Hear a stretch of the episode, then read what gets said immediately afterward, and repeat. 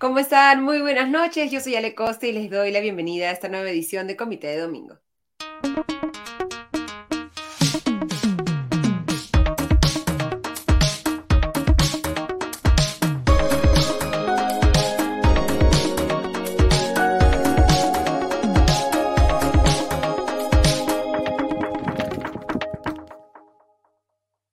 Este ha sido un día de elecciones, no solamente en el Perú, sino también tenemos las elecciones en Brasil, sobre las cuales vamos a conversar más adelante con Diego Salazar, pero primero vamos a concentrarnos en las elecciones regionales y municipales 2022, cuyos resultados todavía no oficiales estamos viendo poco a poco durante la tarde de hoy empezando primero por Lima Metropolitana y luego vamos a revisar los resultados de los, eh, las presidencias regionales hasta el momento, de acuerdo todo con Ipsos América, la encuesta que ha hecho Ipsos para, especialmente para el Canal 4, que nos mostró poco después de las 5 de la tarde el primer resultado para Lima Metropolitana a boca de urna, un resultado que claramente mostraba, y hasta el momento, después del alert, sigue mostrando un empate técnico entre Rafael López Aliaga de Renovación Popular y Daniel Urresti de Podemos Perú. Un margen eh, en ese eh, eh, boca de urna, que recordemos es una encuesta que se hace a la salida de los locales de votación,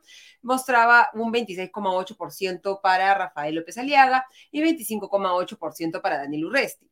Ambos candidatos salieron a dar sus reacciones, ambos sorprendentemente de manera bastante prudente, reconociendo que el resultado efectivamente mostraba un empate técnico, aunque eh, la diferencia de los discursos de ambos ha sido que en el caso de Daniel Urreste ha dejado claro que se va a respetar el resultado de las elecciones y más bien López Aliaga ha tratado de echar un poco de sombras sobre la actitud de la OMP, ¿no? Ha habido una crítica durante el día y quejas durante el día a la, eh, a la, presencia del logo de Renovación Popular en las, eh, en, las cédulas de votación, que luego la OMP ha señalado, se citó a todos los partidos a una reunión que tendrían que aprobar en los colores en los que estaban impresas las cédulas de votación y a la cual no asistió Renovación Popular. Resti ha sido bastante más, eh, eh, su discurso ha sido bastante más responsable en ese sentido y ha dicho que van a respetar ellos el resultado que se conozca, pero ninguno de los dos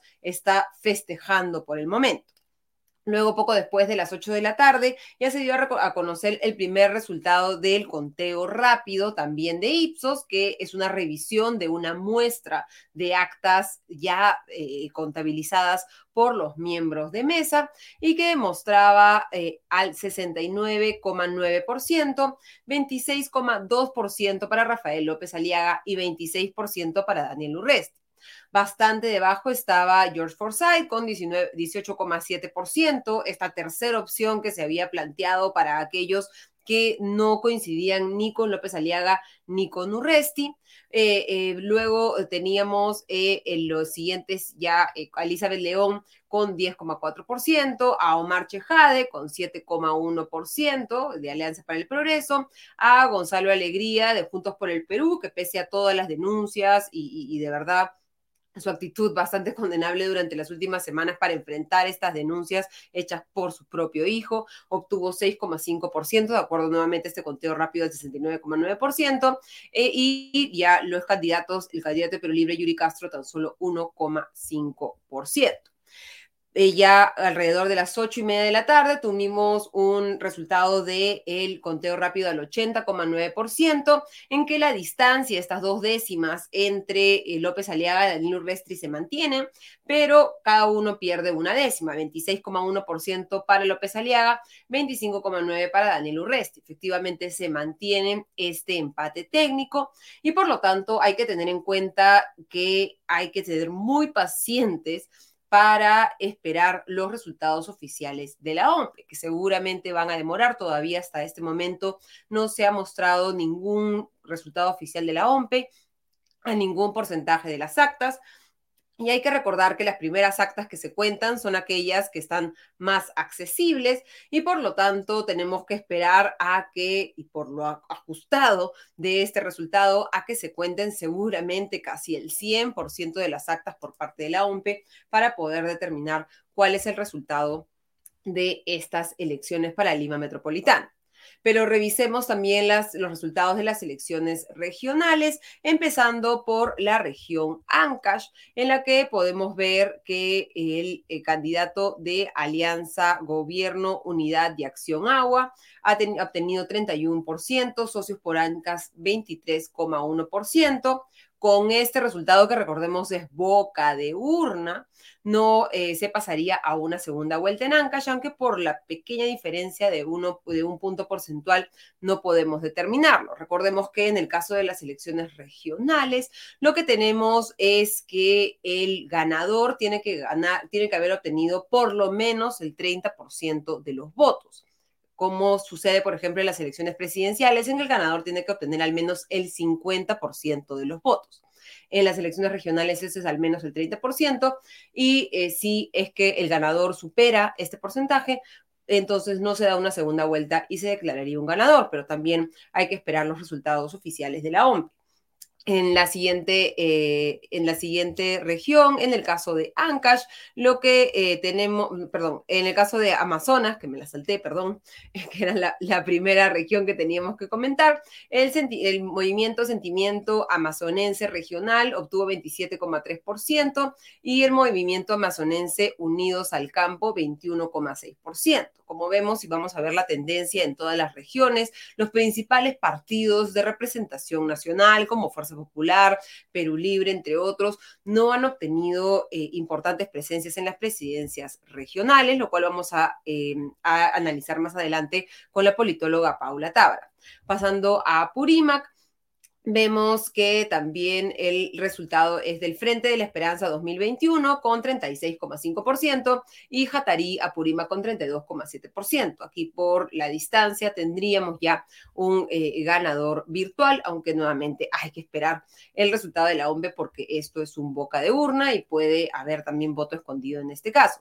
En el caso de eh, Arequipa, eh, tenemos como ganador a Yo Arequipa, seguido de Arequipa Tradición y Futuro. Por la amplia diferencia, ganaría de todas maneras este eh, movimiento. Luego pasamos a Cajamarca,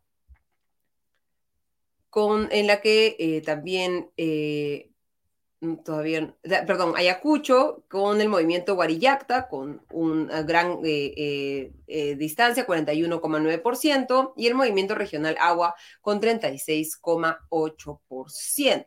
Aquí ambos han superado el 30%, pero se entiende que no pasarían una segunda vuelta, dado que el ganador efectivamente ha obtenido la mayoría de los votos y no ha pasado a... no, y, y, está con una distancia sobre su contendor.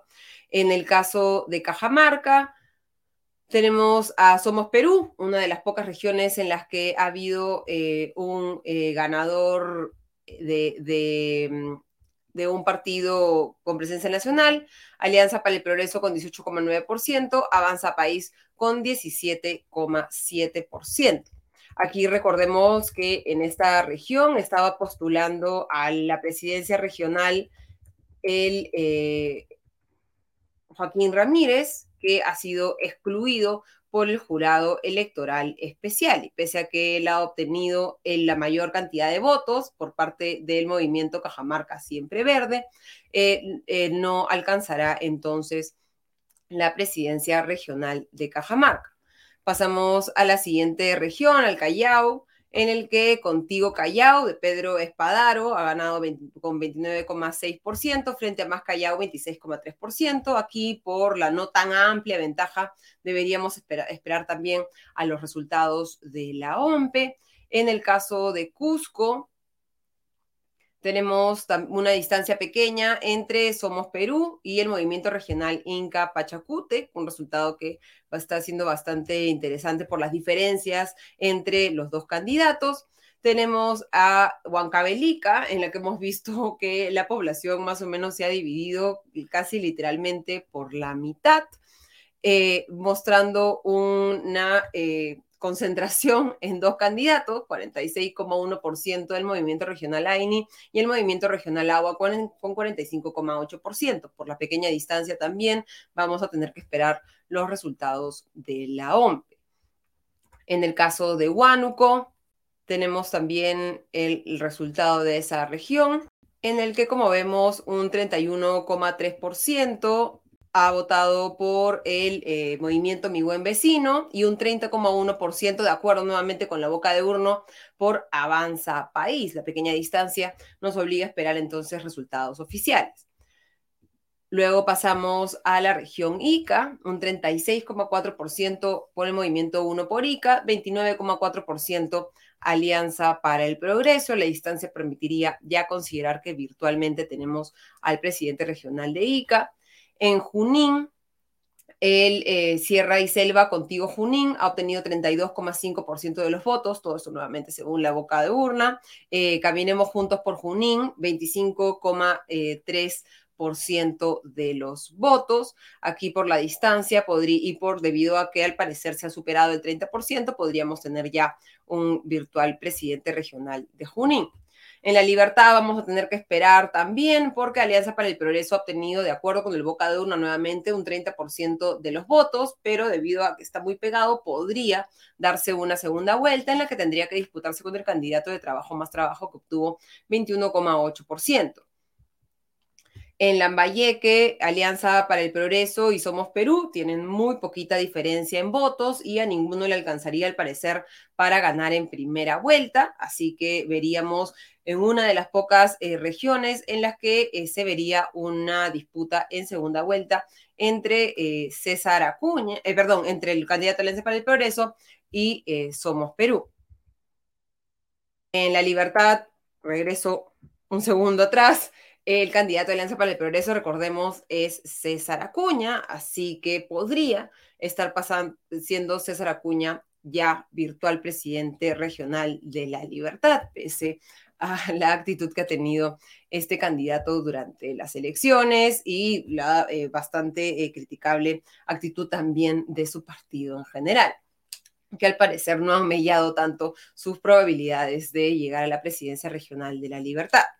Tenemos en Lima provincias que también se daría al parecer una segunda vuelta entre Patria Joven y Unidad Cívica Lima, que han, obtenido 25,4% y 24,5% respectivamente. En Loreto, una de las pocas regiones en las que gana un partido con representación nacional, todo indica que el candidato de Somos Perú sería el gobernador regional con un 37,8% de las preferencias electorales. En Madre de Dios está por definirse si va a haber una segunda vuelta o no, con eh, Amor por Madre de Dios obteniendo 31,7% y Avanza País 29,8%, como vemos en el gráfico que nos acompaña. En el caso de Moquegua, eh, todavía no se sabe si va a haber una segunda vuelta, con el movimiento Casauchon teniendo 30% de los votos, Somos Perú 22,8%. En Pasco todavía está también por definirse, bueno, para el parecer va a haber una segunda vuelta entre Pasco Verde y todavía no se sabe si Somos Perú o Podemos Perú. Si lo podemos eh, mostrar rápidamente.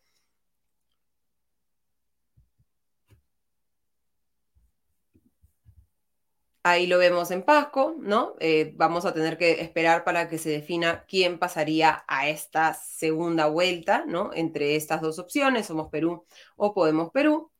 En Piura habrá también una segunda vuelta entre el Movimiento Unidad Regional y Contigo Región. Y, finalmente, bueno, casi finalmente llegamos a Puno, en la que al parecer no va a haber una segunda vuelta porque el partido Reforma y Honradez por más obras ha obtenido 35,7% de los votos frente a Movimiento de Integración y Revolución Andina con 20,1% de los votos.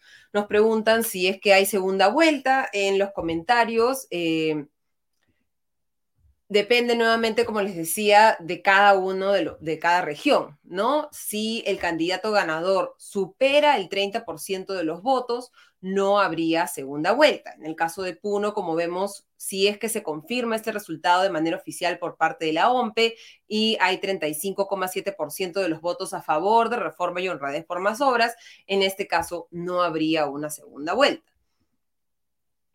Tampoco se daría en el caso de San Martín, en el que eh, Somos Perú habría obtenido 33,9% de los votos frente a Avanza País con 23,1%. Nuevamente, si es que el ganador supera el 30%, no hay segunda vuelta y si hay segunda vuelta, eso eh, se disputan el que obtuvo el mayor número de votos y el segundo que obtuvo el mayor número de votos.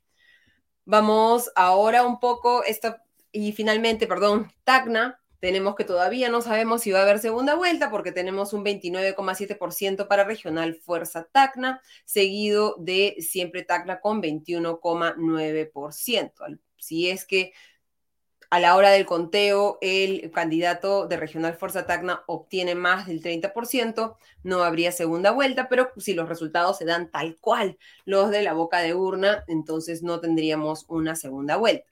El conteo rápido con la información que tenemos hasta el momento no ha terminado. El último resultado era a 80,9% y este, recordemos, es el conteo rápido de Ipsos y por lo tanto es una entidad no oficial que hace este conteo sobre una muestra y por lo tanto esto con los, los resultados más reñidos no nos permite saber cuáles son efectivamente los resultados hasta que la OMPE los diga.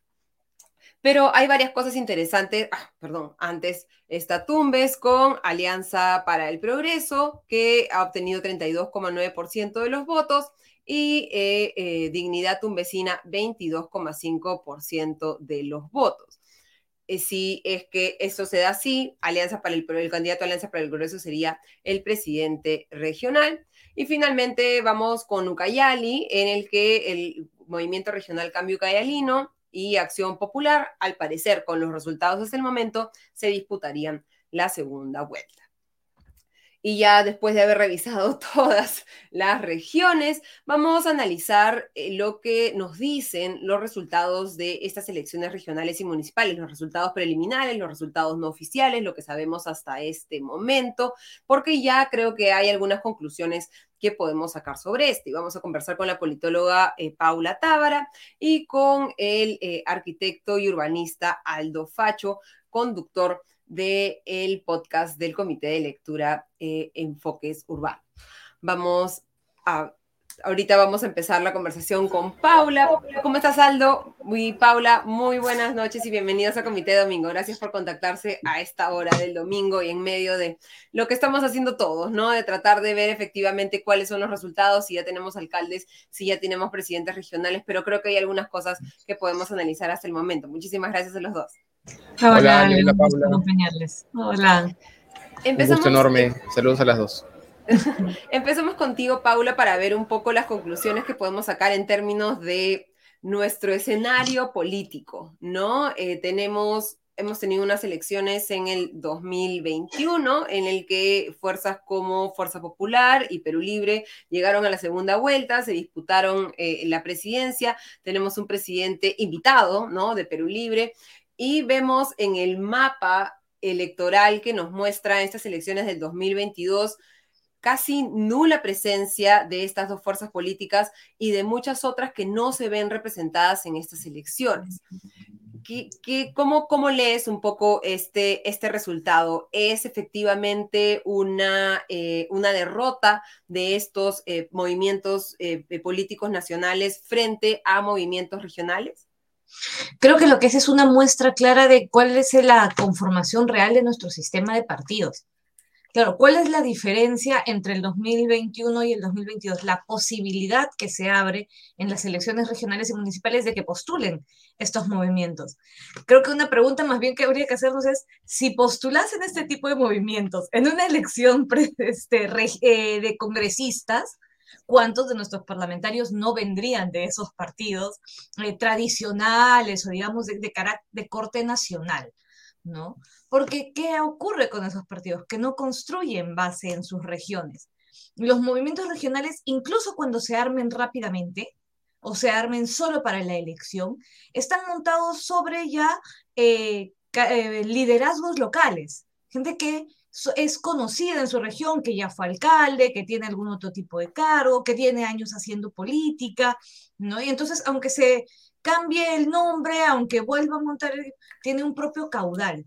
mientras que los partidos políticos buscan pues más bien muchas veces eh, fichar a ese tipo de figuras a las que una de las cosas que hemos visto también es que les resulta muy costoso meterse a un partido político porque te cargas el desprestigio del partido político, mejor conformas tu propio movimiento regional.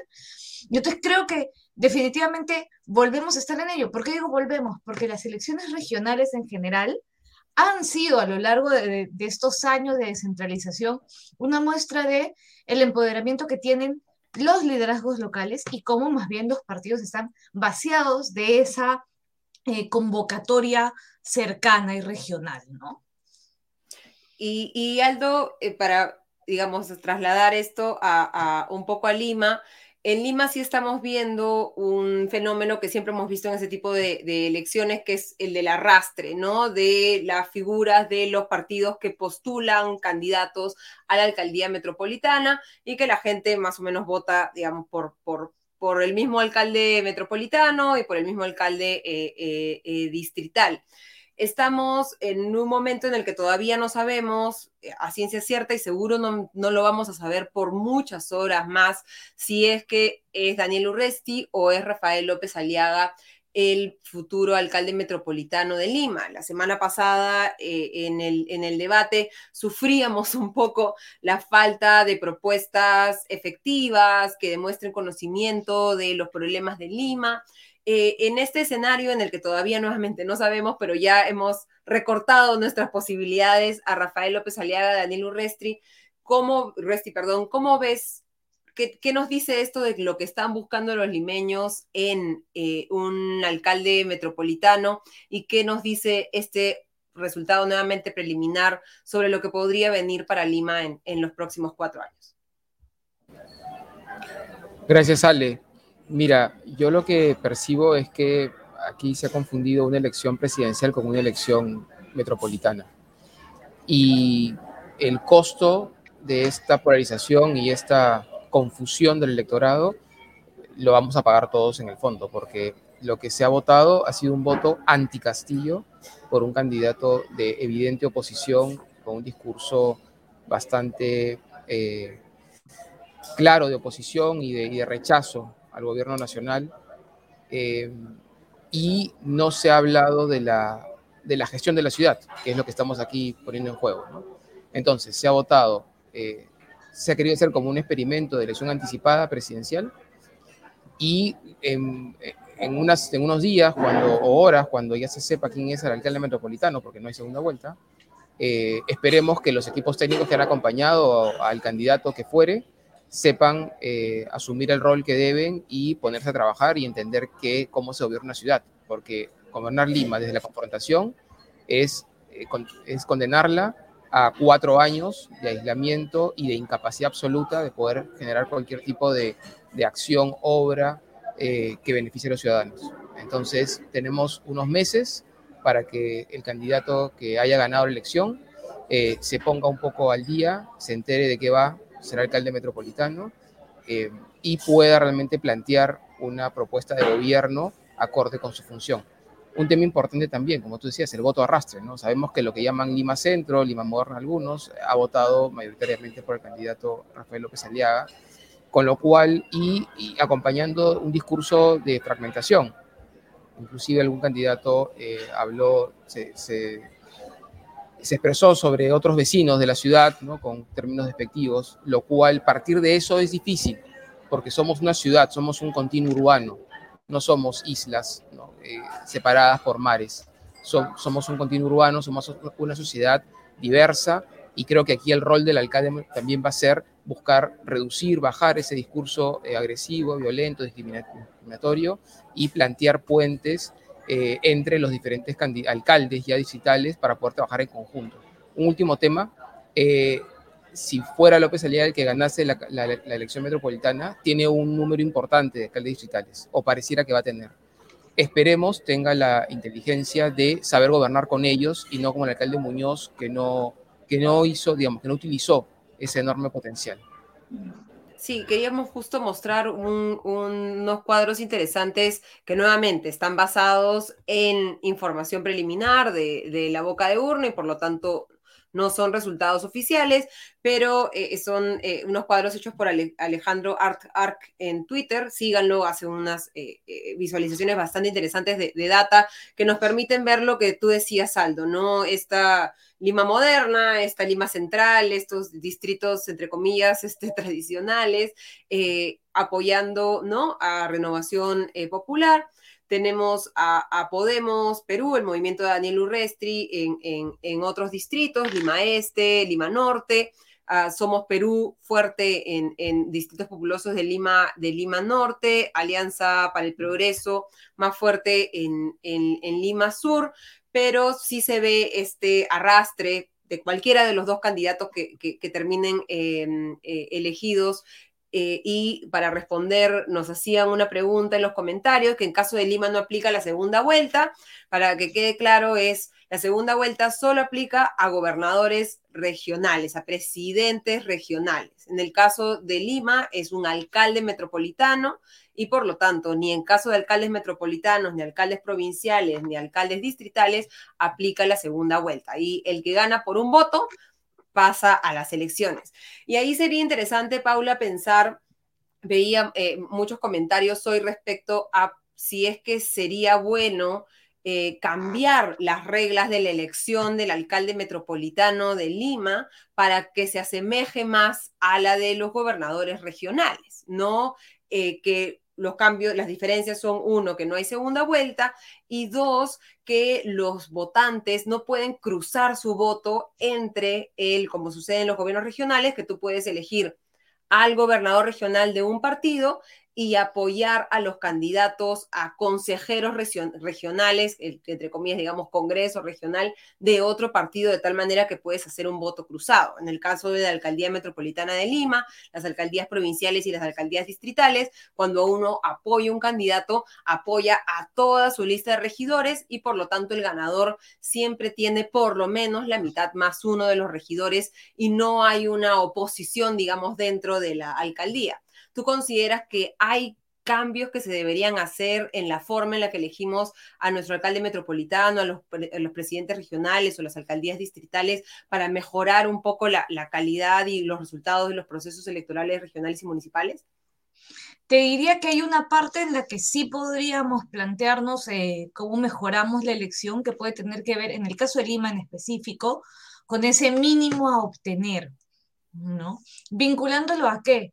A que muchas veces nos olvidamos que Lima Metropolitana tiene un régimen especial. Lima Metropolitana no tiene un gobierno regional aparte porque el alcalde es alcalde de Cercado de Lima, de Lima Metropolitana y presidente regional de la comunidad. Funciones que, por cierto, no han querido terminar de asumir ninguna de las gestiones municipales. Entonces, podríamos fortalecer la región metropolitana, digamos, si exigiésemos, por un lado, una mayor, un mayor número de votos, ¿no? Que haya una segunda vuelta, etcétera, pero además exigiésemos de alguna forma que asumiesen esas responsabilidades. Porque incluso en el debate se les preguntó si iban a asumir responsabilidades sobre eh, acciones sobre educación, por ejemplo, y los candidatos sacaron las manos. ¿no? No, no, eso le corresponde al ministerio. No, señores, no les corresponde al ministerio. Ustedes son al mismo tiempo gobernadores regionales pero las alcaldías, los alcaldes metropolitanos que hemos tenido no han querido asumir ese nivel de función. Si asumimos ese nivel de función, entonces asumamos ese nivel de eh, requisito, ¿no? De mínimos para ingresar a la gestión. Ahora, esto al mismo tiempo, más bien en lo que tiene que ver con la, con la construcción del consejo, ¿no? De, la de lo que vendría a ser pues como un mini parlamento, digamos, es un poco más complejo porque para sacar adelante determinados proyectos, digamos, el premio de mayoría que se llama, que es esto de tener la mitad más uno de los parlamentarios, tiene un sentido de darle cierta fluidez a la gestión. Y allí sí creo que podríamos encontrarnos en este, en este escenario político en el que jugamos con tantos partidos, tantas organizaciones, eh, candidatos en específico que van buscando sus intereses y tal, quizás si lo fraccionásemos a que pudieses votar porque quisieras, terminaríamos con consejos muy atomizados eh, y por tanto estancados para una gestión eh, que debe ser pues más, mucho más fluida en términos de, de, administración, de proyectos, que quizás un espacio parlamentario, ¿no? Creo que allí sí podríamos tener algunas dificultades para consolidar una cosa como esa, pero sí me parece importante volver a discutir el tema de Lima como espacio de gobierno regional también. Y en ese sentido, Aldo, y estas, digamos, otras responsabilidades que debería tener el alcalde metropolitano de Lima, eh, en términos de las propuestas, ¿no? Eh, estamos revisando un poco los planes de gobierno la semana pasada. ¿Sientes que alguno de estos dos eh, candidatos que se están disputando el, el, resultado voto a voto tienen propuestas ambiciosas, interesantes en esta línea? Y te pedía también, te pediría también revisar un poco, comparar las propuestas en materia de seguridad, que creo que han sido bastante eh, presentes o protagonistas en los discursos de cada uno de estos candidatos. Claro, vale, mira, o sea, esto lo comentamos el domingo pasado. A nivel, a nivel propuestas, eh, los dos candidatos que se están peleando a la alcaldía de Lima en este momento, punto a punto, eh, han presentado planes de gobierno excesivamente ambiciosos y en gran parte poco viables desde las competencias y recursos con los que cuenta la metrópoli. Más todavía si se plantea una gestión municipal desde el enfrentamiento con el Ejecutivo. O sea, si yo voy a plantear poner una barrera entre la metrópoli y el Ejecutivo, no hay manera que se pueda hacer ni uno de los grandes proyectos que se han planteado en ambas, en ambas este, campañas. Eh, entonces, por eso, tenemos unos meses, por suerte, octubre, noviembre, diciembre, para que sea el que gane se ponga al día y, entienda cuál debiera ser su rol y cómo debiera plantear la gestión para realizar algunas de las obras y promesas de campaña que nos han eh, presentado, porque evidentemente debiéramos exigirles además que las cumplan, nos hemos elegido por ello. En tema de seguridad también se ha hablado mucho, o sea, las, eh, gran parte de las promesas tienen que ver con una acción eh, reactiva de, digamos, que tiene que ver mucho más con la Policía Nacional que con la las competencias y el rol de la metrópoli y los distritos. Justo la entrevista que le hacen hoy a Nicolás Ceballos, él al final de todo termina diciendo, es que el alcalde es el, es el, es el gerente de la ciudad, es el que debe, debe aportar a la seguridad desde la mejor gestión de los espacios públicos y espacios urbanos, parques, plazas, calles, con los vecinos y con la Policía Nacional. Es un gestor. Y yo creo que ese rol es importante que se asuma, porque para poder hacer estas grandes obras y grandes acciones en coordinación con la Policía Nacional va a tardar un tiempo, porque no solamente depende de la plata que tenga Lima, es de cómo la Policía, la Policía Nacional va a, poderse, va, a poder actualizar o va a poder implementar sus cuadros, sus equipos para poder acompañar. Entonces, si empezamos del día uno a trabajar con los vecinos, desde el mejoramiento de los espacios públicos, mejoramiento de las calles, todas competencias metropolitanas para cuáles recursos es caja corriente, ¿no? Eh, mejoramiento de las calles, barrios, tenemos todos celulares todos tenemos ojos ahora. Todos tenemos ojos, además de lo que tenemos por naturaleza, tenemos celulares. O sea, podemos ser a su vez también vigilantes permanentes, poder ayudar, denunciar, colaborar. Y eso es gestión y gestión pura. Entonces ahí hay un reto enorme que es de poder salir un poco del micrófono y bajar al llano, a la calle, dialogar con los vecinos, con los distritos sobre todo, y poder plantear acciones metropolitanas que nos permitan poder mejorar la seguridad de nuestras calles. Y Paula, ambos eh, candidatos, tanto Daniel Urresti como Rafael, López Aliaga, no solamente tienen aspiraciones presidenciales, sino que vienen de campañas eh, presidenciales. Eh, ¿Cómo crees que esto va a teñir, no sé si a favor o en contra, yo creo que un poco en contra, la gestión en, Lima Metropolitana al que podamos prever que cualquiera sea el resultado, el foco sea más el de eh, afianzar una postura política o afianzar una candidatura política a la presidencia en adelante, más que la gestión en sí de una ciudad tan compleja como Lima Metropolitana. Sí, yo creo que ya además Aldo lo decía eh, cuando decía, oye, no va, no va a funcionar que quiera ser el contendiente. Yo creo que esta campaña ha funcionado, no sé si como una, un nivel nacional, pero sí como una especie de Lima como último bastión, ¿no? Para, para al menos estas candidaturas. Y eso juega un rol absolutamente en contra para gestionar la ciudad y eso, o sea, si no están dispuestos a decir, ok, aparco mi posición de líder de partido, de futuro candidato, para que esto funcione, Leo nos va a jugar un, un, rol en contra. Como bien decía, vamos a quedar aislados. ¿Cómo gestionas, cómo negocias con, la, con el Ministerio del Interior? ¿Cómo negocias con un Ministerio del Interior? Quiero que me aceptes los 200 ternas, que no, los 100 ternas que te voy a dar diarios y no sé qué, imaginando o que, utilices, o que, utilices los patrulleros que quiero comprar, este. etcétera, pero al mismo tiempo te censuro, ¿no? Este, y el otro lado estoy, estoy vacándote o qué sé yo. Eso es, es, o sea, esa disociación no es posible. Pero además creo que no son conscientes eh, de que les jugaría absolutamente en contra. ¿Qué pretendes con esta, eh, con, e, con, esta candidatura a la alcaldía de Lima, además de ser último bastión, digamos? Mantenerte en la vista de la ciudadanía hasta que llegue una elección, no desaparecer, ¿no? mostrarte como alguien que puede gestionar, que mira si puedo gobernar aquí, más allá del hecho de que, como sabemos, en realidad a ningún candidato, ningún exalcalde le ha funcionado llegar luego a ser presidente. Eh, creo que decía hoy José Carlos Raquena desde Billinghurst, una cosa así, o sea, ¿no? Entonces, bueno, pero intentas al menos mantenerte en la vista. Si lo que la gente ve es, una, es un desastre de gestión, es una gestión inactiva, puede ser que tu electorado más, más acérrimo se mantenga contigo, porque te votó como último bastión.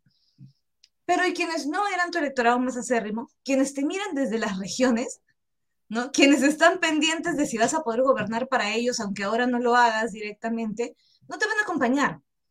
Entonces, tendrán que encontrar, tendrían que encontrar algún mecanismo por el cual digan, bueno, aparco mi liderazgo del partido, ¿no? Este, ok, mi bancada puede seguir haciendo lo que quiere en el Parlamento, pero yo voy a funcionar en un estanco aparte. Creo que para los contendientes de los que estamos hablando esto puede ser muy difícil por sus propias personalidades y liderazgos políticos, ¿no? Entonces, lamentablemente puede terminar teniendo esa dificultad, puede terminar generando pues un alto costo para limeños y limeñas, ¿no? Sí, a la hora de comentar los, los resultados regionales, me confundí al, hablar de Joaquín Ramírez en la elección de la presidencia regional. Él a lo que ha postulado es a la alcaldía de Cajamarca. Estaba en, en la cédula de votación, ha obtenido el mayor número de los votos, pero había sido excluido por el jurado electoral especial de la carrera electoral y por lo tanto no importa cuántos votos haya asumido, no, no va a avanzar. Nos dejan algunas, digamos, este, moralejas respecto a la confianza que necesitamos generar en el electorado, respecto a los procesos electorales, electorales confianza que es bastante baja, ¿no? Muy, muy pocos confían en el proceso electoral y vemos cómo eh, eh, prosperan eh, discursos sobre el fraude de una manera tan, tan sencilla hay algunos ajustes que tengamos que hacer a nuestro sistema electoral, como por ejemplo poner una fecha límite para que se retiren eh, eh, candidaturas o que se reimpongan ¿no? Eh, candidaturas para hacer más confiable el proceso electoral, Paula? Sí, creo que necesitamos ser mucho más claros con esas con esos fechas, en los preclusivos, creo que es el nombre que, que, emplea la justicia electoral. Es decir, más allá de si nos gusta o no nos gusta finalmente que se postulen o no, no podemos ir en el vaivén de las postulaciones, sobre todo porque venimos de un escenario de ya de intento de deterioro de de la credibilidad. Intento, digo, porque en realidad creo que las acciones fueron las adecuadas en las elecciones del 2021, ¿no? Pero ya se ha intentado. Entonces, si seguimos dando estos avances, retrocesos, un tribunal, el Poder Judicial eh, manda que el Jurado Nacional haga una cosa distinta, aunque en realidad no pueda hacerlo, pero la sola declaratoria ya coloca este velo sobre ello que facilita además que luego las distintas candidaturas vayan a poder apelar a ese discurso. Y eso es mucho más peligroso que el resultado de la elección misma, porque eso lo que hace es deteriorar la credibilidad general de la ciudadanía en la democracia. Entonces, lo que no valió para el proceso 2021 no vale para el proceso 2022 y entonces el 2026, ¿cómo llego? Y si no creo en, esos, en ese proceso democrático, entonces voy a estar más dispuesto a que venga una mano dura, voy a estar más, desinteresado, más apático con las elecciones, porque voy a tener la idea de que al final todo se amarra como quieren, ¿no? Y voy dejando de respaldar el mínimo que habíamos ganado en estos 22 años de democracia, ¿no? Que era al menos creer que mi voto se respetaba, ¿no? Eso nos debilita como sociedad. Por eso digo, va mucho más allá del resultado mismo de un proceso electoral. Nos debilita como sociedad democrática. Y Aldo, eh, viendo un poco los, las conclusiones que, respecto a que estas elecciones son más políticas que, eh, digamos, de gestión, que a lo que deberíamos estar apuntando, no es a tener alcaldes este, que, hablen bien, sino alcaldes que puedan gestionar, que puedan llegar a consensos, que puedan formar eh, alianzas a nivel nacional con instituciones del gobierno nacional, con otros, eh, otros alcaldes provinciales, otros alcaldes distritales para, para ejecutar. Eh, ¿crees que hay alguna forma o hay alguna esperanza de que en algún momento este, podamos tener elecciones de gestores pensando en su capacidad de gestionar? ¿Crees que, porque un poco las frustraciones, que pese a que hemos ido hablando de la poca calidad de los planes de gobierno, de la poca eh, eh, eh, eh, el poco conocimiento que tienen cada uno de estos candidatos respecto a qué significa ser alcalde y qué responsabilidades tienes. Eh, ¿Crees que eso podría cambiar en algún momento darnos ahí alguna luz de esperanza al, respecto o no?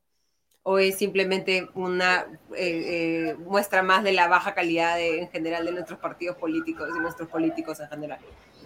Sí, claro, vale. Mira, yo creo que esto es un proceso madurativo, como dijo Tabata es un proceso madurativo y bueno, somos una república relativamente joven en el fondo, y nuestra democracia tampoco tiene tantos años para poder decir que, digamos, hemos perdido la esperanza de poder tener una elección municipal con técnicos eh, formados y capacitados para gobernar las ciudades.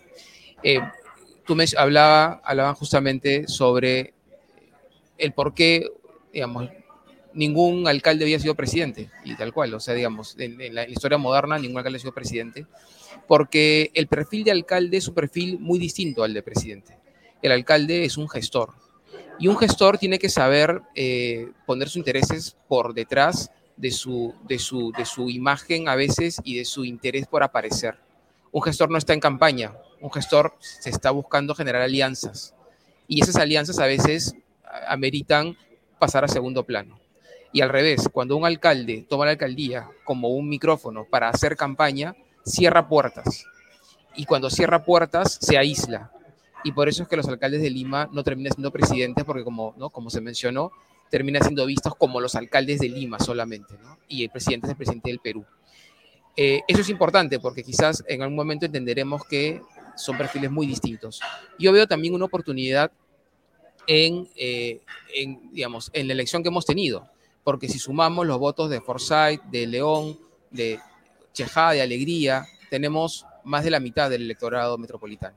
O sea, yo lo que percibo es que hay un porcentaje importante de limeñas y limeños que no hemos votado o no han votado por López Aliaga o por Urresti y que no han encontrado quizás una alternativa de centro, de centro eh, democrático que les presente una propuesta clara de mejor gestión y ahí creo que hay un potencial enorme para trabajar en los próximos cuatro años y presentar, esperemos, candidaturas mucho eh, más acordes con el trabajo de la metrópoli. Y un último punto también, importante el voto arrastre, importante, porque ya es la segunda vez que sucede en las últimas elecciones. Entonces creo que, creo que los partidos tienen que entender que si no presentan a un candidato a la metrópoli fuerte, sus distritos van a terminar sucumbiendo al voto arrastre, lo cual es muy triste porque yo he visto candidaturas muy buenas. Yo he visto en los distritos candidaturas muy buenas en competencia que yo decía, ojalá estuvieran por la metrópoli. Y es una pena que terminen sucumbiendo, quedando segundos, terceros, porque finalmente el voto arrastre hace que su, la intención de sus vecinos termine quedando detrás. Y también es una lección que hay que tomarla y sobre todo los partidos políticos. Sí, gracias Aldo. Y Paula, para, para terminar, tenemos hasta el momento incluso el conteo rápido de forma parcial, ¿no? No tenemos ni siquiera el conteo rápido de Ipsos al 100%, no tenemos hasta el momento resultados de la OMPE eh, eh, eh, ya confirmados, oficiales. ¿A qué tenemos que prestarle mucha atención durante las siguientes horas? ¿Cuáles son los riesgos durante las siguientes horas en un contexto en el que ya hemos tenido una, la, digamos, la experiencia de las elecciones del, del 2021 en la que participaron también estos candidatos, en términos de lo que podría hacerse para golpear aún más esta ya, como decíamos, baja credibilidad de, nuestra, de nuestras autoridades electorales y de nuestros procesos electorales en general, que pone en riesgo precisamente el respeto y la confianza que tiene la gente en las instituciones democráticas en general. Hay que guardar la calma y ese guardar la calma pasa por no compartir noticias que hablen ya de, malos manejos, pasa por no volvernos locos, por decirlo en términos muy coloquiales, en cuanto salgan los primeros resultados, ser conscientes de que la OMP ha dicho que sacará algunos resultados hacia las 10, pero serán incipientes, ¿no? Que hay que tener la paciencia suficiente, no promover fake news, ¿no? No promover discursos de fraude, de, desconocimiento, ¿no? No alarmarse si, si ahora a las 10 de la noche un candidato va arriba y mañana a las 6 de la mañana va el otro. ¿no? Digamos, todo que es seguramente lo que vamos a ver, ¿no? O sea, ya podemos desde ya decir que lo vamos a ver seguramente. Es lo más, sí, porque por muy que estemos en Lima, habrá actas que lleguen mucho más rápido a los centros de cómputo y actas que demoren más. Distritos donde las mesas tenían menos personas, distritos donde las mesas tenían más personas, ¿no? Esto va entrando en un proceso natural, digamos, normal de como cuando hacemos las tareas, pues las cosas van, vamos en la lista uno por uno, y entonces hay que tener calma y paciencia con la distancia tan chiquitita que nos está mostrando el control. Lo mejor que podemos hacer es ser prudentes, es esperar, no, no, compartir eh, cosas como si fuesen sospecha cuando son parte natural del proceso y confiar en las autoridades electorales. ¿no? no caer en los discursos que lamentablemente ya empezamos a oír de con muchas dudas, con muchas dudas, porque están pensados precisamente como especie de plan B por si los resultados no son los que yo quería. Lo más responsable que podemos hacer es saber conocer ese proceso, entender que va a tomar un tiempo, con más razón, con lo reñido que está, y esperar y aguardar pacientemente. Sobre todo lo digo para limeños y limeñas que tenemos esos números tan chiquititos, ¿no? Seguramente en las regiones lo que vaya llegando será un poco más definitorio. Este, y lo que te quedará pues será la duda de si pasó el 30 o no pasó el 30, pero tendrás más claridad de quién quedó primero. En el caso de Lima, que es además donde ya empezamos a oír estos discursos de dudas, guardemos la calma, ¿no? Sí, y como te digo, seamos responsables, pacientes y esperemos al resultado al 100% para o cantar victoria, o cantar derrota o lo que sea, o como vayamos a, y recordemos que la democracia es también saber que a veces gano y a veces pierdo. y, y, que ser democrático es eso también, comprender que no siempre el candidato que me gusta, por mucho que yo crea que lo hizo mucho mejor y que tenía todas las de ganar, ha de ganar. Entonces, aceptemos también con esa responsabilidad democrática lo que venga en las próximas horas de resultados. sí, Paula, y hoy quiero sumar algo bien importante. O sea, no se refunda la ciudad cada cuatro años. Y los que quedaron segundos, terceros, o sea, tienen cuatro años para preparar sus candidaturas y fortalecer sus bases y, dialogar con los vecinos y ser oposición, porque ojo, eh, tienen, tienen concejales, o sea, el Consejo Digital y Metropolitano está conformado, si bien por una mayoría del, candidato que gana, por oposición. Entonces van a ser... fiscalizador.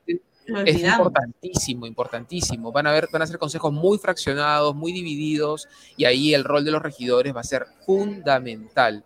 Hemos visto en este consejo que se está yendo grandes actuaciones de regidores que han estado luchando de forma permanente por los derechos de las y los limeños y debemos tomarlos como ejemplo para replicarlos en todas las escalas. O sea, no se terminó, está empezando una nueva etapa y cuatro años que debieran podernos permitir tener unas mejores candidaturas en, el, en, el, en la siguiente elección municipal y a ver si esta vez sí aprendemos de nuestros errores. Muchísimas gracias a la politóloga Paula Tábara y a Aldo Facho. Eh, él es urbanista, arquitecto y conductor de Ciudades que Inspiran, el podcast del Comité de Lectura. Muchísimas gracias a los dos por estas reacciones a los hasta ahora resultados preliminares de las elecciones regionales y municipales. Hasta la próxima. Paula, Ale, un gusto. Un gusto. Adiós. Chao, chao. Muchísimas gracias.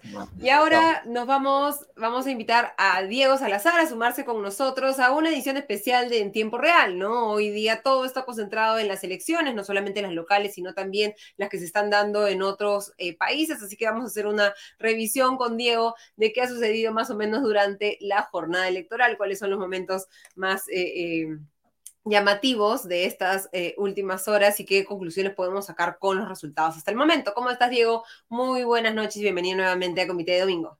Hola, Ale, ¿cómo estás? Buenas noches. Bien, ¿qué tal? ¿Cómo está el ánimo? Bien, bien. A mí me encantan las elecciones en general, o sea que es, es uno de mis vicios personales, así que me gustan los domingos electorales. Claro, y este es un eh, domingo electoral que es como una especie de Super Bowl electoral porque estamos teniendo elecciones por todos lados. Sí, Sí, aunque no sé si tú tienes esa sensación y creo que lo comentamos el año, eh, la semana pasada. Eh, no estoy en Lima, estuve en Lima hasta la semana anterior, pero yo no viví mucho ambiente elector, preelectoral en Lima y, me y por lo que veo hoy tampoco, bueno, más allá de la cobertura eh, de todo el día, pero no, no, siento que haya habido mucho ambiente electoral. Y bueno, de hecho, pues las, se traduce un poco esa esa este, falta de entusiasmo en los apoyos, ¿no? La mayoría de ganadores hoy va a ganar por porcentajes muy pequeños, nadie va a conseguir un nada cercano a un 50%, me parece solo que el señor Allison en Magdalena, eh, entonces sí hay como, no, no, no parece que se haya vivido una gran fiesta electoral en el Perú, pero bueno, hablemos de, los, de lo que importa, que son los resultados. Sí, ¿no? Hasta el momento, como hemos visto, no hay resultados oficiales de la OMPE hasta este momento. No sé, ¿me confirmas, Diego, si durante no, el... No, no ha habido de momento, no. Han, me parece que estaban anunciados para las 11 de la noche. Eh, es una espera un poco larga eh, y veo en, en, Twitter y en otras redes sociales gente comparando con la rapidez de los resultados en Brasil. Eh, ahí creo que hay que hacer una salvaguarda. En Brasil hay voto electrónico, con lo cual el conteo en efecto es bastante más rápido, pero aún así, pues yo creo que es justo decir que los resultados en Perú hoy están tomando más de la cuenta, están largos. Eh, y en Lima, que como bien decía Aldo, se, ha tomado como una suerte de midterms pre-presidenciales, eh, tampoco tenemos resultados y el, ni siquiera el conteo rápido al 100%, ¿no? Me parece que el último número era el 80,9%. Sí, 80,9%, ¿no? Que es esta distancia muy pequeña de dos décimas, que en términos estadísticos no es nada. No, no, está, es, es empate, súper empate técnico, ¿no? Porque en el, en el conteo rápido me parece que estamos hablando de un 1,5-2% de margen de error, si no estoy equivocado. Sí, así que, que, es menor, digamos, que la boca de urna, pero igual es bastante amplio y nuevamente creo que es algo que no podemos repetir demasiadas veces. Hay que esperar los resultados por lo, lo, ajustado. Vamos a tener que esperar seguramente a los resultados de la OMP bastante avanzados, ¿no? Sí, porque yo seguramente no los vamos a tener esta noche. Sí, porque es, o sea, aún cuando, tengamos el conteo rápido, me imagino que en unos minutos al 100%, pues si esta es la distancia al, al 80,9, pues la distancia no va a ser mucho mayor, ya sea para uno o para el otro candidato, ¿no?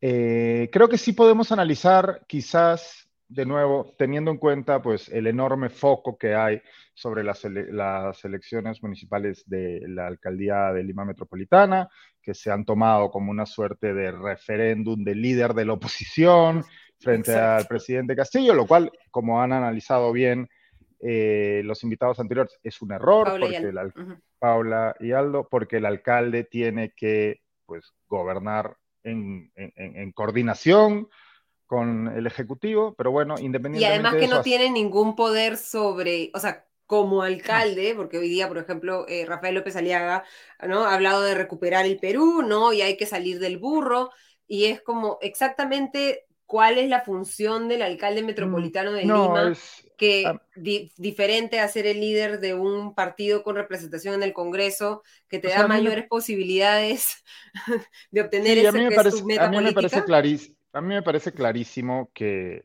tanto la campaña como los debates, como los mensajes que hemos visto hoy, antes, durante y después de la elección, eh, lo que demuestran es el desprecio por la labor eh, eh, del alcalde en sí, de parte de los candidatos que en teoría aspiran a ser alcaldes, y el clarísimo objetivo de, de conseguir la victoria, utilizar esa plataforma como un trampolín a la campaña presidencial que pues no sabemos bien cuándo va a ser, ¿no? Entonces, por ese lado, pues me parece que no engañan a nadie, ¿no?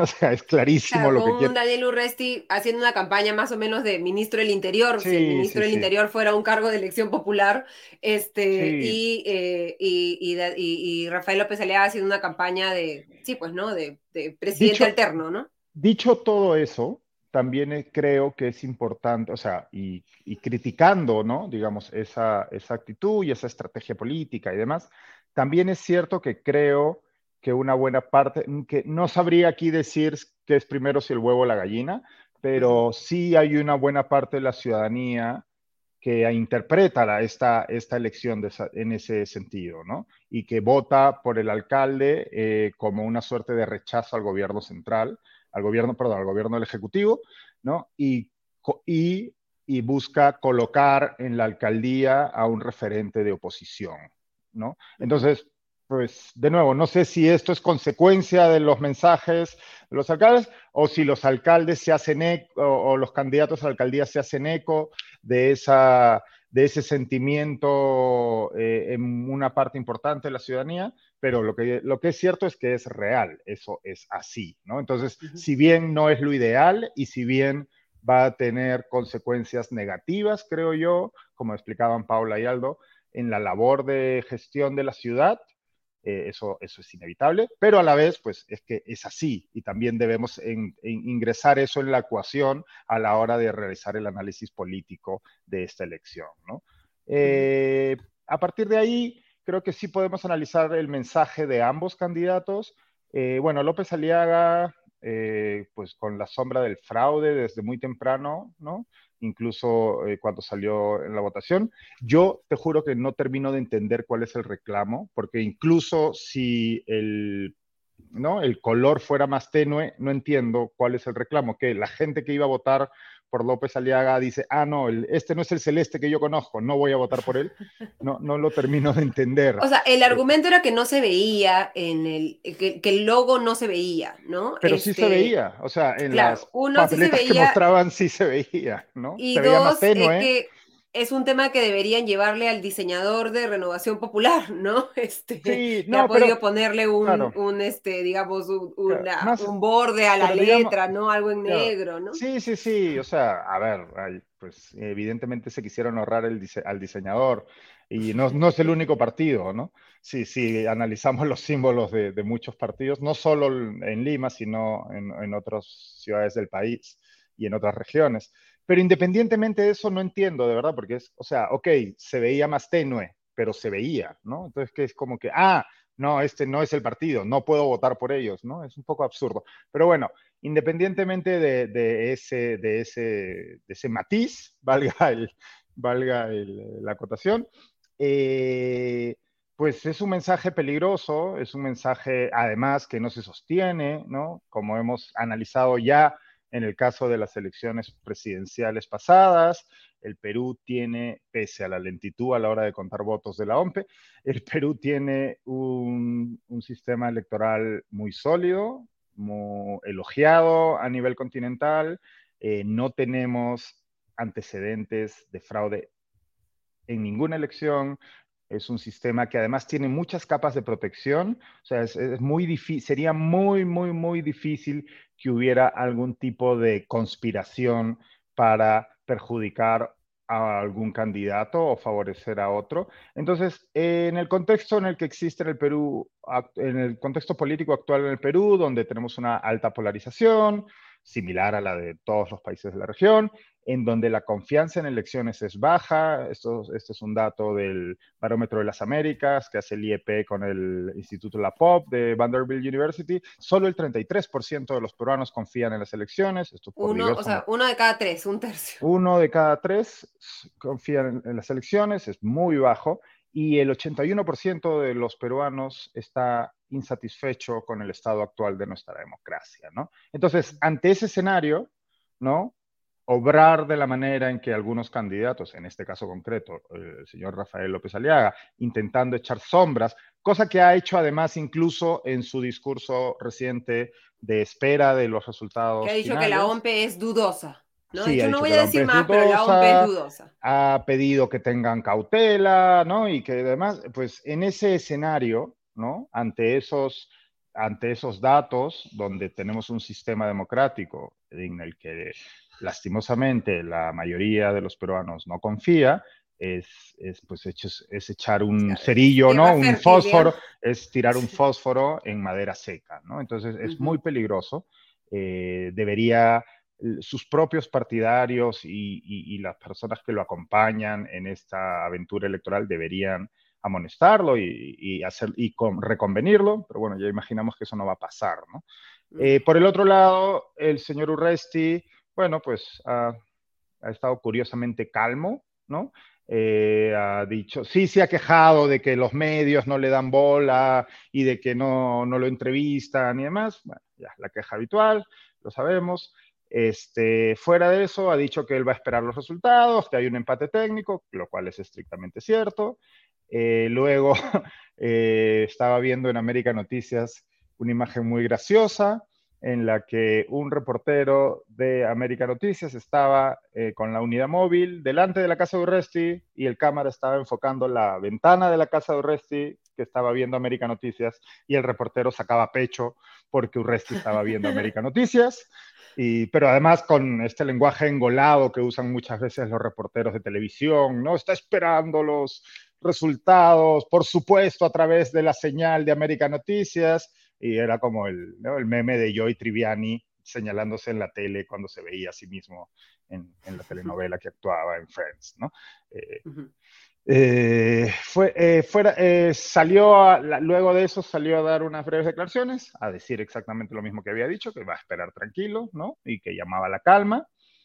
Eh, no, en ese sentido no ha habido más novedad. No sabremos, no sabemos si esa calma le va a durar si pierde las elecciones. Yo me imagino, y perdónenme el pesimismo, que si los resultados son tan estrechos como parece que van a ser, pues no van a quedarse tranquilos eh, el perdedor, el candidato perdedor, y vamos a tener pues a los personeros trabajando horas extras y probablemente vamos a tener eh, acusaciones cruzadas de manipulación y demás, ¿no?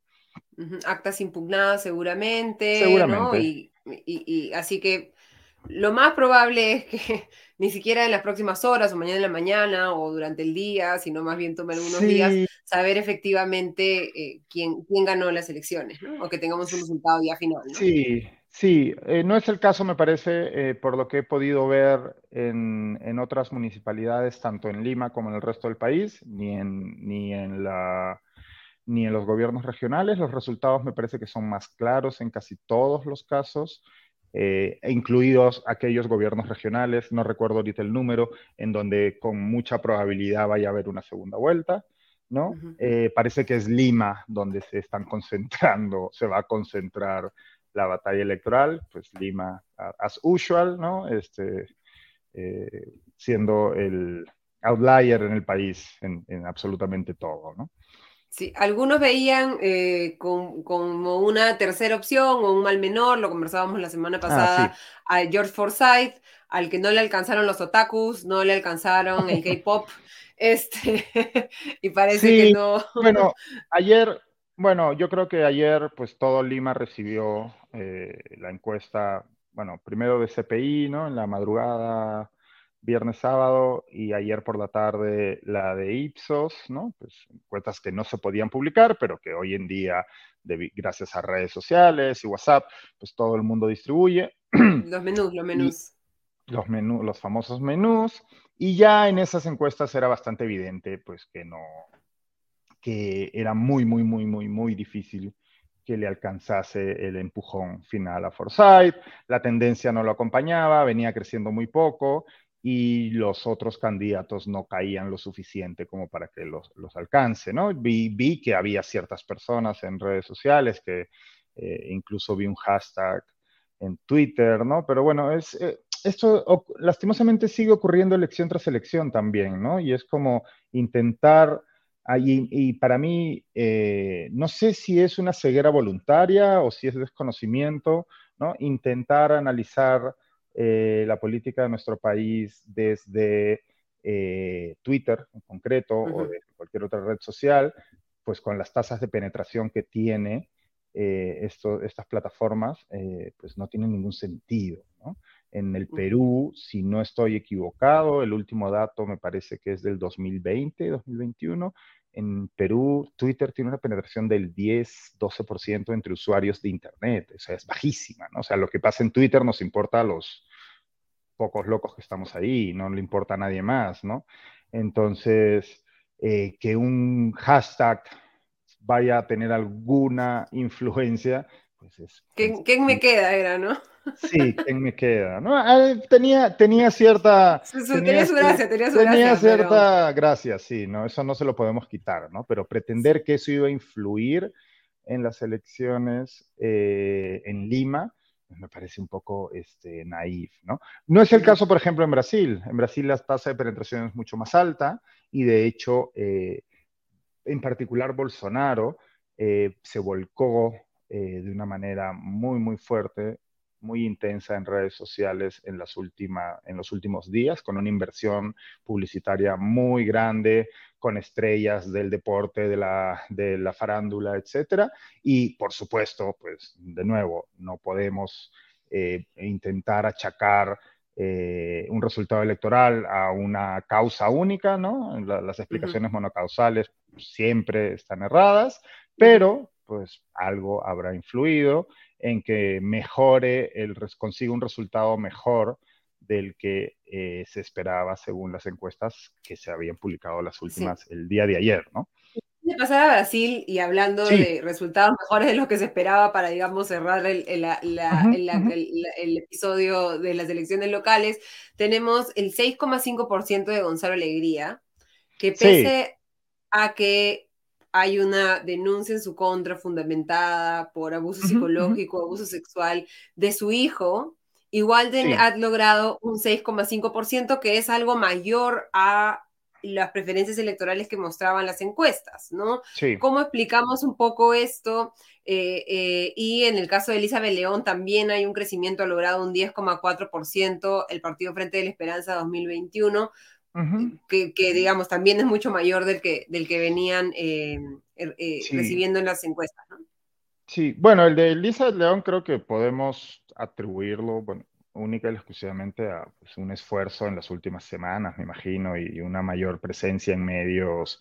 Eh, quizás incluso el debate le vino bien, ¿no? Pese a que podía, a mí, por ejemplo, me parecía una, propuesta, este, pues... Xenófoba, digámoslo. Xenófoba, pero además sobre la que ella no podía tener mayor eh, influencia, ¿no? Eso también tendría que coordinarlo con el Ministerio del Interior. Parece que se les olvida a los candidatos a la alcaldía en Lima.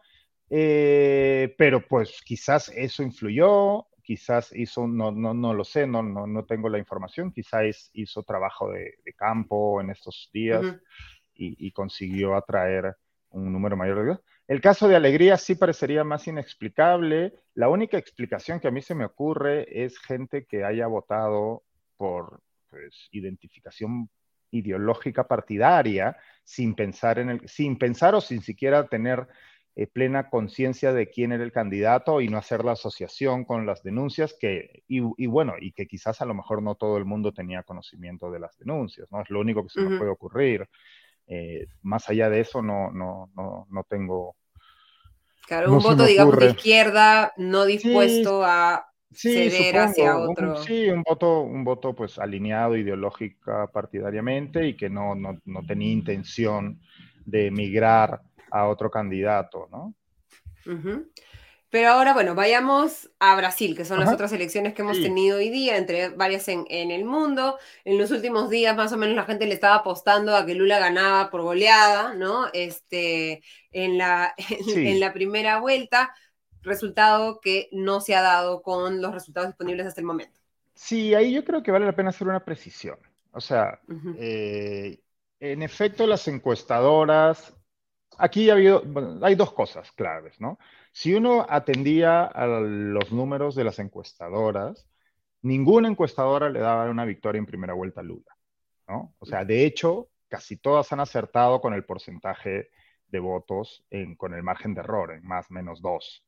¿no? O sea, eh, ayer, por ejemplo, yo la última que consulté ayer fue una, esa tabulación que tenemos ahí delante, que es el modelo de el diario El País, eh, que ¿no? tabula las distintas encuestas disponibles y le daba a Lula un 46,7 y el resultado final ha sido 48 y algo, ¿no? Entonces, digamos que pues muy, muy errado no estaba.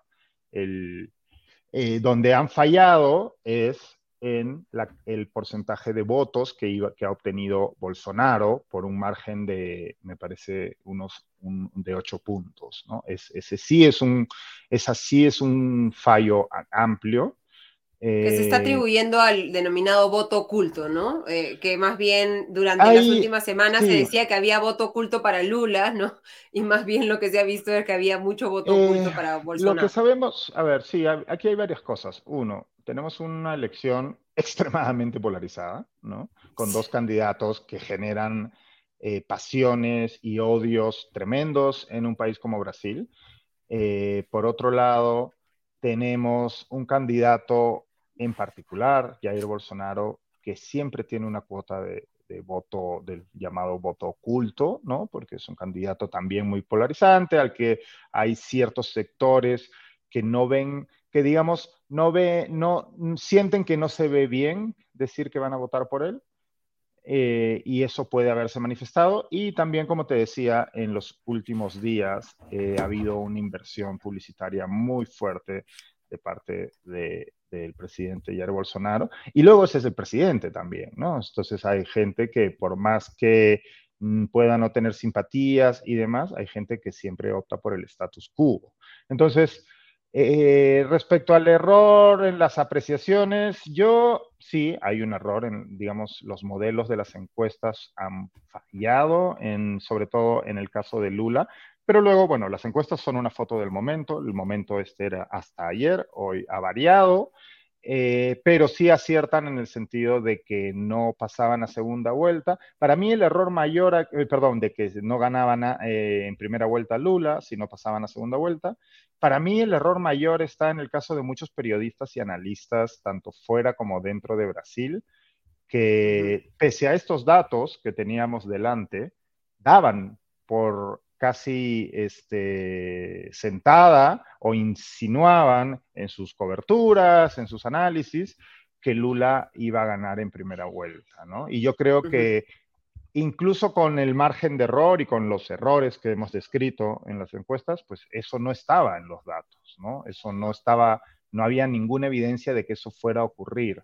Ocurre que, pues en un caso, creo yo, en el caso de una elección, pues de nuevo, tan polarizada, con un candidato como Jair Bolsonaro, con un candidato como Lula da Silva, eh, pues siento que ha habido una cuota de vallas, de, sesgo de parte de ciertos periodistas y analistas que hablaban más desde un deseo que desde una confrontación con los datos reales, ¿no? Y lastimosamente eso es algo, bueno, para empezar es muy humano, pero por otro lado lo, hemos visto mucho en elecciones recientes en, buena, en distintos países, ¿no? Porque las, los países están muy polarizados, parte, prácticamente parten, se parten en dos las sociedades en estas elecciones y es difícil que periodistas y analistas eh, eh, se sobrepongan a sus sesgos personales, ¿no? los dos hicieron una campaña por el denominado voto útil, ¿no? O sea, no desperdiciar tu voto en primera vuelta, sino apoyar a uno de los dos candidatos que probablemente pase una segunda vuelta o que tiene probabilidades de ganar, digamos, en primera vuelta. Cada uno tenía su, digamos, su guardadito, ¿no? Eh, en el caso de Lula. ¿Mm? Y su efecto, ¿no? Eh, y su efecto, porque todos los candidatos, los siguientes candidatos han obtenido resultados menores a los que se esperaba, ¿no? A eh, el caso más claro es el de Ciro Gómez, que de hecho ha cayó 50%, 50% ¿no? respecto a, la tabulación del día de ayer. Entonces, eh, sí, yo creo que ah, en, ese sentido ambos han tenido una, una campaña exitosa. Eh, en ese punto, ¿no? En el pedir el, en pedir el voto útil. Eh, lo que viene ahora va a ser, como decía yo en un tuit, va a ser la Champions League de las campañas polarizadas, ¿no? este, si pensamos que Colombia o Perú tuvieron segundas vueltas eh, eh, eh, violentas, polarizadas, encarnizadas, lo que vamos a ver en Brasil es muy fuerte, ¿no? Brasil es un país, Brasil es un país en el que los, bueno, de nuevo, tenemos dos candidatos que desatan pasiones, aún, tanto positivas como negativas es un país en donde ha crecido muchísimo la violencia eh, e-, en distintos ámbitos, un país bueno, con, eh, violencia criminal muy elevada, y esto más el apoyo de Bolsonaro ha llevado a que muchos brasileños se armen. Hoy en día existen en Brasil muchísimas más armas de las que existían cuando Bolsonaro asumió el gobierno. Eh, Bolsonaro hoy día fue a votar con un chaleco antibalas la imagen era, chocante, ¿no? Eh, entonces, tenemos cuatro semanas por delante, las, la segunda vuelta va a ser el 30 de octubre y yo creo que no va a ser bonito, no, no, no va a ser un espectáculo edificante de fiesta democrática, ¿no? Vamos a ver lo peor de ambos lados probablemente. Y, y es, es, un resultado, digamos, este, de pronóstico reservado, ¿no? ¿Puede pasar cualquier cosa o crees tú que hay... No, en mi opinión sí, en mi opinión sí, porque, bueno, si algo hemos visto en, en las campañas electorales en, estos, en, nuestros, en nuestra región últimamente, cuando hay una segunda vuelta, pues es como que se chocolatean nuevamente los dados, ¿no? Eh, luego, pues, en el caso peruano, eh, se mantuvo la victoria del que ganó en primera vuelta, pero fue extremadamente ajustada. En el caso colombiano también ocurrió eso, pero igual hasta el final no se supo, ¿no? Entonces, sí, yo no, yo no me atrevería a decir quién va a ganar esas, esas, esas este, elecciones y además teniendo en cuenta eh, pues los, esos saltos que ha habido en la, en, las, en las, entre, el entre los números de las, de las encuestas a favor de Bolsonaro y luego el número más elevado en el caso de la elección final, ¿no? Entonces, sí, yo no me atrevería a decir. Y además, no olvidemos una cosa. Eh, a veces se nos, olvide, se nos olvida esto, porque además en las últimas elecciones estamos, estamos acostumbrados a en todo el mundo ver que el incumbente, ¿no? El presidente que, que, que, es en, en, ejercicio suele perder porque hay una ola anti-incumbentes, pero el presidente tiene mucho poder y Brasil es un país muy presidencialista también. Y Bolsonaro tiene una enorme figura y presencia pública, ¿no? Entonces, eh, yo no descartaría por completo a Bolsonaro, pese a que, pues por lo que hay ahorita, podría creerse que la victoria de, Lula es más probable. Vamos a ver qué pasa. No, yo no, si yo fuera parte del equipo de campaña de Lula, estaría preocupado, estaría ahí y, estaría metiendo la todas las fichas. de convocar a, a, más, digamos, este, seleccionados brasileños, además de Ronaldinho, de Neymar Jr. y demás, que en un país tan futbolero como, como Brasil puede... ¿Sabes qué ocurre? Este, Brasil está partido por la mitad, pero la sociedad brasileña es muy heterogénea también, ¿no? Y por ejemplo, hemos visto a Lula esto lo explicaban muy bien dos periodistas en el podcast de Lilo esta semana, ¿no? Hemos visto cómo Lula, por ejemplo, ha tenido que eh, este, moderar algunos discursos. Él, por ejemplo, se mostraba a favor del aborto en un inicio en la campaña y hacia el final de la campaña ha dicho, no, bueno, es una elección, pero yo no estoy de acuerdo, ¿no? Eh, porque Brasil es un país eh, muy religioso muy religioso. Y hay mucha, mucho evangélico apoyando fervientemente a Bolsonaro, casi como si estuvieran decidiéndose las almas de, evangélicos, final. Que, eh, evangélicos que fueron parte del gobierno de Lula en su momento también. ¿no? Entonces, eh, si bien pues, hay un país dividido por algunos aspectos claves, y en este lo estamos viendo en los números, también hay ciertas cosas como ese conservadurismo, ese, esa religiosidad que, que se ve el machismo, el racismo, entran a tallar una serie de factores que los candidatos tienen que manejar de una manera muy, digamos que ninguno de los dos, o más bien en el caso de Bolsonaro, de, Lula, que es quien está intentando asaltar Palacio, ¿no? El otro es el incumbente. En su caso, pues él tiene que ser muy hábil ahora a la hora de, de, de hacer alianzas y de apelar al voto de distintos sectores que... Más de centro, ¿no? Me imagino que sí. Él también es un izquierdista más tradicional, ¿no? Es un izquierdista, eh, bueno, su, carrera política es, inicia casi mediado del siglo pasado, ¿no? Entonces, eh, si bien se ha ayornado para este, atraer a un público, a una izquierda más juvenil, pero su vicepresidente es eh, su candidato a vicepresidente es un hombre de derecha y de derecha conservadora, ¿no? Entonces, tampoco nos, tampoco nos engañemos aquí. Eh, al final se trata de, estrategia política y de ver cómo ganamos. Pragmatismo que le dicen. Perfecto, Diego. Muchísimas gracias por habernos acompañado esta noche electoral en este programa especial. Teníamos la esperanza de llegar a esta hora al menos Nada, ¿no? algún resultado de la OMPE. Hemos eh, hemos hecho todo el esfuerzo de poder traerles algún resultado oficial de la OMPE, pero, pero, pero nos, nos, ha, nos ha fallado el cálculo, incluso pesimista del horario. Brasil ha contado al 99,94%. y no tenemos conteo rápido final, ¿no? Tampoco. O sea, digamos, de, de, Ipsos, déjame actualizar. No, veo que no, no lo veo, no. Sí, o sea. Pues nada. Habrá que. Pues nada. En la semana estaremos, seguiremos hablando de las elecciones. o sea, tenemos eh, conteo rápido al 100% de distritos. Ya, sí, de, algunos distritos, de varios distritos y de, distritos de, Lima. Gobiernos regionales, sí. Sí, pero. Eh, el de Lima no. Sí, así que. Me imagino que es un indicativo de que está más, más estrecha la cosa de, lo que ya de lo que ya venía incluso, ¿no? Así que a esperar los resultados de la OMPE, a, tomarse una manzanilla o un agua de azar, paciencia, combinar los dos, tal vez poner un poquito de yin, quién sabe si funcione. paciencia, buen humor y bueno, que pase lo que haya decidido los, los eh, electores de Lima. Muchísimas gracias, Diego. Nada, dale, cuídate, hablamos.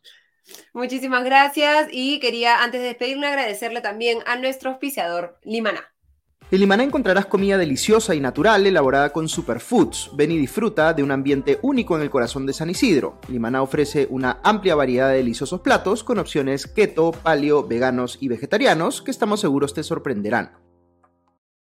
Muchísimas gracias a Limaná por acompañarnos cada domingo. Gracias a cada uno de ustedes también por haberse sumado a esta transmisión. Como les decía, tenemos la esperanza de llegar un poco a esta hora, a, las diez y media, y ya tener al menos algún eh, conteo de la, de la OMPE, un resultado oficial de la OMPE con algún número de actas para eh, poder comentar eh, los resultados de Lima Metropolitana, pero están bastante ajustados, como les digo, repetir nuevamente, tener paciencia, habrá que revisar en qué regiones efectivamente vamos a ir a una segunda vuelta o no, recordemos las reglas, si es que el candidato ganador obtuvo más de 30% de los votos, no hay segunda vuelta y se declara presidente regional. Si ninguno ha obtenido más de 30% de los votos, hay una segunda vuelta. Eso solo funciona para presidencias regionales, no para alcaldes ni metropolitanos como el de Lima Metropolitana, ni provinciales ni distritales. Así que en el caso de Lima Metropolitana, el resultado de la OMPE al 100% será el que determine quién ganará, si Daniel Urresti o Rafael López Aliaga. Yo me despido, les agradezco nuevamente por habernos acompañado este domingo. Será hasta dentro de siete días. Meme o realidad, como va a ser un meme o realidad electoral. Estén eh, pendientes mañana, lunes, a nuestras redes en que compartiremos el meme o realidad de este domingo electoral. Yo me despido y nos reencontramos el próximo domingo. Hasta entonces.